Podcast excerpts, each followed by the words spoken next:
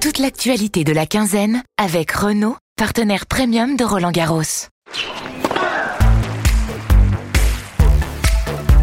Bonjour à toutes et à tous, bienvenue dans Balle Neuve, le rendez-vous podcast quotidien de l'équipe pendant Roland Garros. Pendant 15 jours, avec un reporter de l'équipe, on va vous raconter tous les matins une anecdote, une histoire, vous donner une analyse, un décryptage d'un fait de jeu, les grandes stars, les Français et Françaises, les joueurs et joueuses méconnus, les évolutions techniques, stratégiques, les entourages, bref, de quoi briller avec vos amis fans de tennis.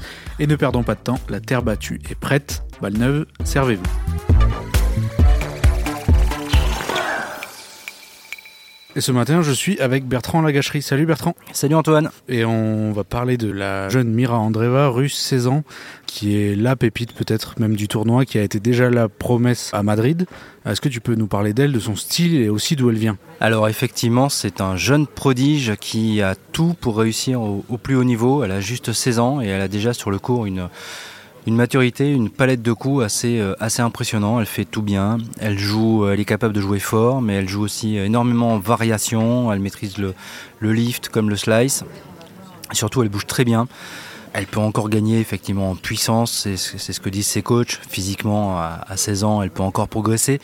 Mais vraiment, euh, c'est difficile de pointer euh, un point faible dans son, dans son jeu. Ouais, ce qui est dingue, c'est qu'on a, en la regardant, notamment même euh, sur certains coups gagnants, on n'a pas du tout l'impression qu'elle a 16 ans. Il n'y a pas un énorme déficit. Par exemple, euh, ce jeudi, elle a battu Diane Paris euh, assez facilement. On n'a pas l'impression qu'elle qu ait 16 ans et qu'elle ait ni un déficit dans un espèce de complexe psychologique par rapport à son âge, ni au niveau du jeu. Non, surtout qu'en plus, elle a un jeu assez posé, euh, relativement classique. Elle s'emballe pas, elle tente pas le, hot shot euh, quand c'est possible. Non, elle joue efficace, elle joue solide. Et c'est ça qui, euh, en fait une joueuse très difficile à battre. Euh, et en plus, elle jouait sur le cours Simone Mathieu, un des trois plus grands cours de Roland Garros.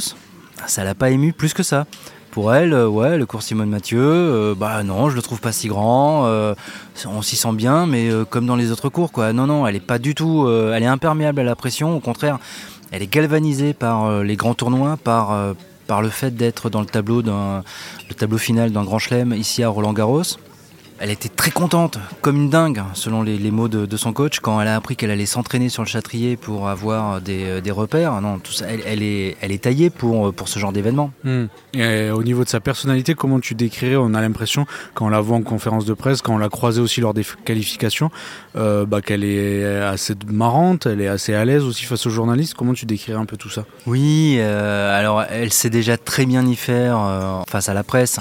Elle parle très bien, elle a, elle a un très bon anglais, elle s'exprime bien, elle est, euh, elle, est, euh, elle est parfois désarmante dans ses réponses parce que c'est toujours une jeune fille de 16 ans.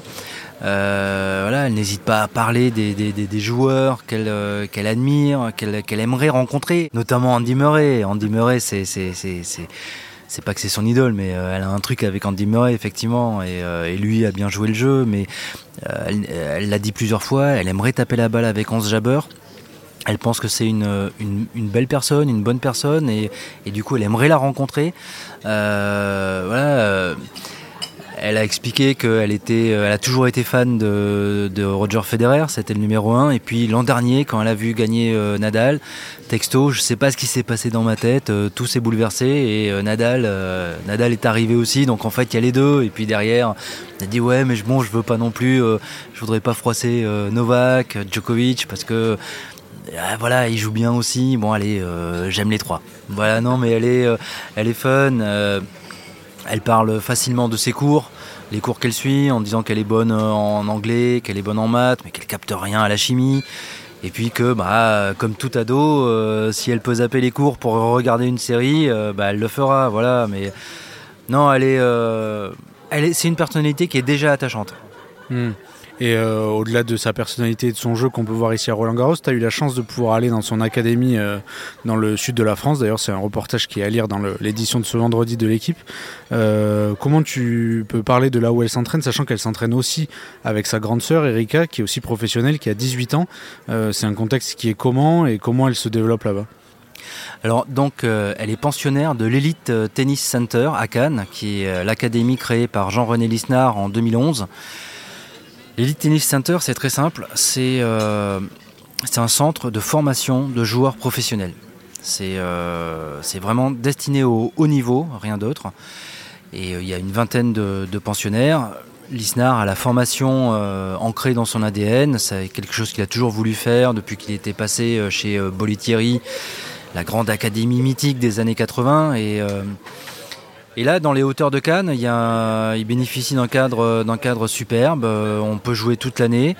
Il y a de la terre battue, du dur, du couvert. euh, et euh, c'est l'ambiance, c'est un peu comme une sorte de joyeuse colonie de vacances, mais avec quand même du sacré boulot, des règles. Et ça marche bien, ça marche bien. On voit les résultats cette année, en tout cas déjà en Grand Chelem. Leur but c'était d'avoir au départ, le premier but c'était d'avoir un joueur dans le, dans le top 100.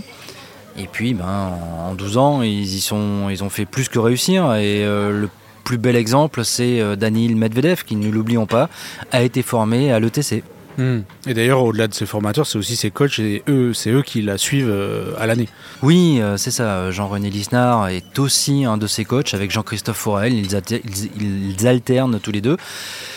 Et c'est comme ça, le- y a un- une forme de fraîcheur qui est conservée dans, dans le discours qui lui est euh, adressé. Mais euh, ouais, c'est- la pépite du, euh, de l'ETC. C'est vraiment le plus gros potentiel. Et bien très bien, on potentiel qu'on va pouvoir voir euh, face à Coco Goff la sixième mondiale ce samedi à Roland Garros. Et évidemment, on va suivre le parcours de Mira Andreva. Merci Bertrand. Merci à toi, Antoine. À demain.